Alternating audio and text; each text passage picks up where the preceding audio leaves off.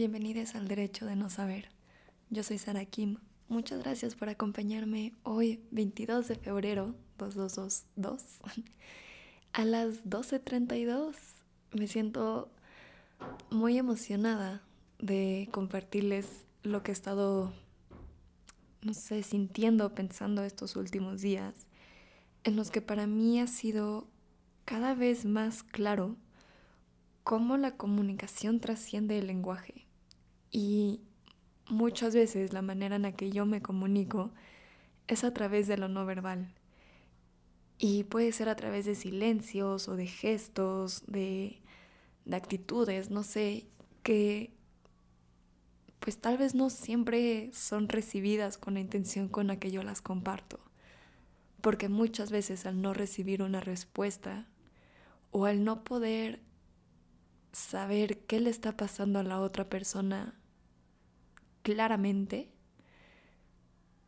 pues su, su, silencio se puede vivir como indiferencia, como distancia, como aislamiento. Y en parte, la razón por la que creo que yo me empecé a comunicar con silencios es porque nunca supe cómo verbalizar lo que siento. Y es algo que me cuesta mucho trabajo todavía hoy en día. Y a lo largo de los años he hecho un gran esfuerzo por encontrar las palabras que se sientan más correctas para describir lo que estoy sintiendo. Entonces terminan siendo una infinidad de ejemplos, metáforas, ilustraciones y demás, pero no lo podría resumir a solo unas cuantas palabras. Y, y para mí es cansado, para mí es difícil y por mucho tiempo me he reprochado el no poder encontrar las palabras, por no poder ser suficientemente elocuente a la hora de expresar cómo me siento y qué es lo que necesito. Porque mi vivencia es tan clara y lo que estoy sintiendo para mí es tan grande, tan no sé, me envuelve tanto que no podría explicar lo que para mí es obvio. Y no siempre quiere decir que sé qué estoy sintiendo o qué me pasa o qué necesito, pero simplemente la experiencia engloba cada parte de mí que no podría describírselo a nadie más, porque para mí eso está siendo demasiado. Y algo que he estado pensando mucho en estos días es cómo, pues, el lenguaje es algo que nos acerca definitivamente, pero muchas veces lo usamos para que la otra persona nos entienda. Y cuando no hay esa comprensión, cuando no hay un entendimiento claro de lo que la otra persona nos quiere decir, puede tener un puede ser contraproducente, nos puede terminar alejando más porque entonces dejamos de ver lo que la persona nos está compartiendo por enfocarnos en querer entender lo que nos está diciendo. Y cuando usamos la expresión no tiene sentido o no hace sentido, es porque no nos estamos dando el tiempo para procesar lo que estamos sintiendo cuando estamos siendo parte de la vivencia de otra persona. Y creo que un ejemplo es cuando ves a alguien llorar muchas veces nos sacamos de onda y puede que nos confundamos y decir, ¿por qué estás llorando? Pero hay una parte de nosotros que también responde a sus lágrimas, que tal vez es muy fácil identificar si está llorando por tristeza, de alegría, de frustración, y no necesariamente nos los tiene que decir.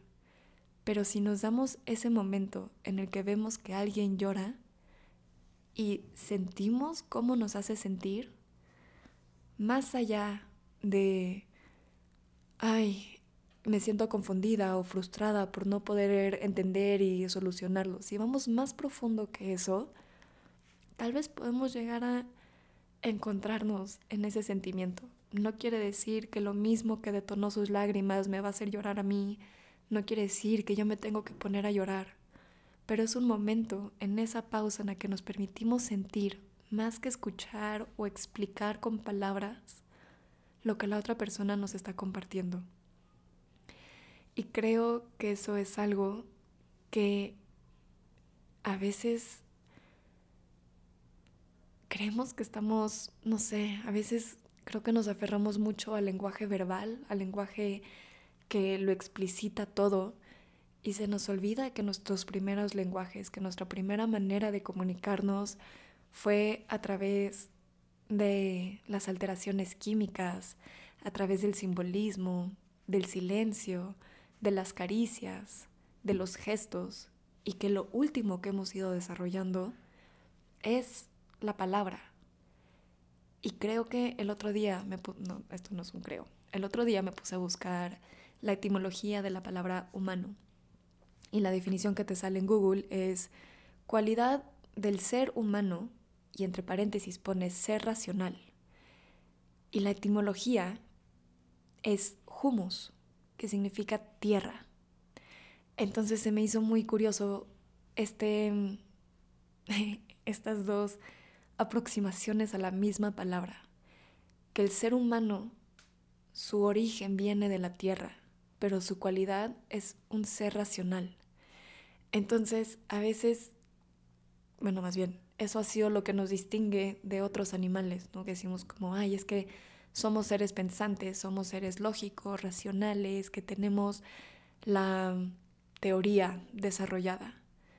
Pero antes que ser seres humanos, somos mamíferos, somos animales y compartimos esta cualidad de querernos encontrar con el otro, de poder estar con nuestra especie y con otras en un espacio de convivencia en el que nuevamente no están usando palabras, pero saben atenderse a través de ver qué le está pasando al otro, a través de un olfato súper desarrollado, súper desarrollado, que les permite distinguir cuando hay un cambio en el nivel de energía, en el nivel emocional, en que si despierte al hambre, si tienen miedo, porque todo eso se empieza a transmitir, no solo por palabras y no solo por las expresiones, pero por eso cuando, no sé, tal vez sientes, por eso cuando te dicen, ¿no? Como pueden, no sé, un animal que te dé miedo, te dice, ese animal tiene más miedo que tú, o los animales huelen el miedo, es por la liberación química que tenemos en nuestro cuerpo. No es porque estén leyendo nuestra mente y diciendo, uy, esa persona me tiene miedo, la voy a atacar sino que saben que algo está pasando en nosotros, que nuestro organismo, que nuestro ser de tierra está compuesto por algo que va mucho más allá de lo que creemos que es lo que nos une. Y entonces, últimamente me he estado cuestionando mucho el lenguaje y me he sentido muy frustrada de creer que lo uso por hacerme entender por alguien más, cuando para mí mi vivencia ya es suficientemente clara, ya suficientemente explícita, porque la estoy sintiendo, porque para mí tiene sentido, porque le he hecho el espacio para sentir.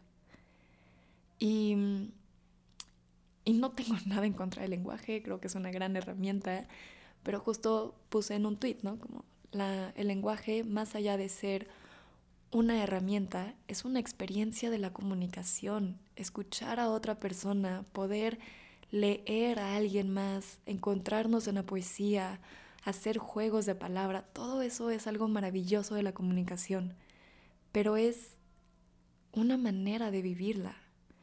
Y a veces nos quedamos tan centradas en ella que se nos olvida otros tipos de comunicación.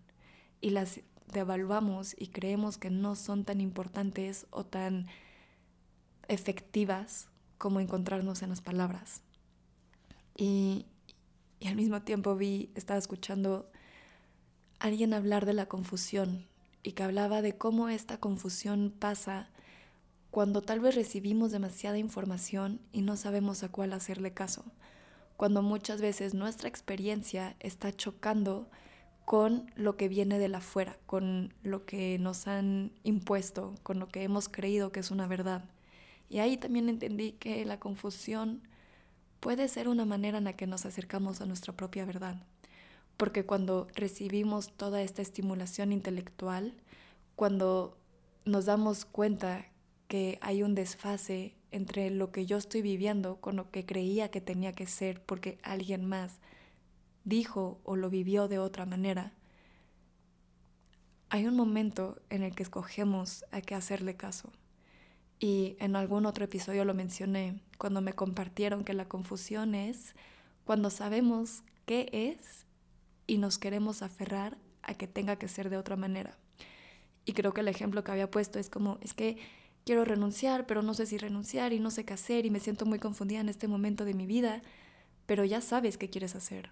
Es simplemente que aceptar nuestra verdad implicaría revelarnos ante la otra y no revelarnos por querer descalificar o luchar en contra de esa otra verdad, pero revelarnos en el sentido de decir, esta es mi verdad y también ocupa un espacio. Y mucho de eso pasa a través de lo no verbal, a través de más allá del lenguaje hablado. Y por eso también creo que algo que nos une como especie, tanto de mamíferos como de seres humanos, es que nos podemos encontrar más allá de las palabras.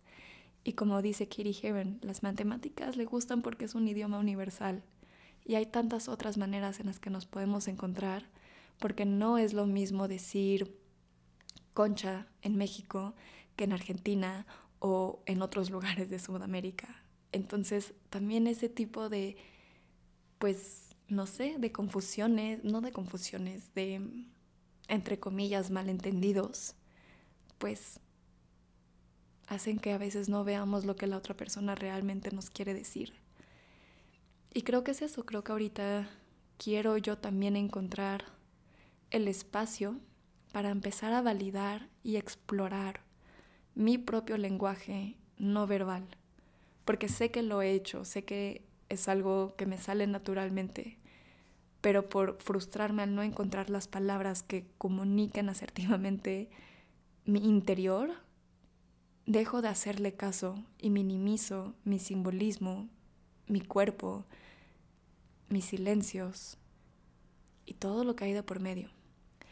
Entonces, pues nada, esto es un poco lo que les quería compartir hoy y hacer la invitación de escuchar más allá de las palabras, de no aferrarnos a querer entender el otro o que el otro nos entienda, sino que encontremos el espacio en el que nos dejamos sentir lo que la otra persona nos está comunicando. Y creo que ahí la comunicación sería mucho más profunda y más que alguien nos entienda, tal vez nos hace ser vistes. Y eso podría ser tremendamente transformador. Entonces, bueno, que tengan un buen tiempo. Les mando un fuerte abrazo y gracias por acompañarme. Bye. Feliz portal del 222.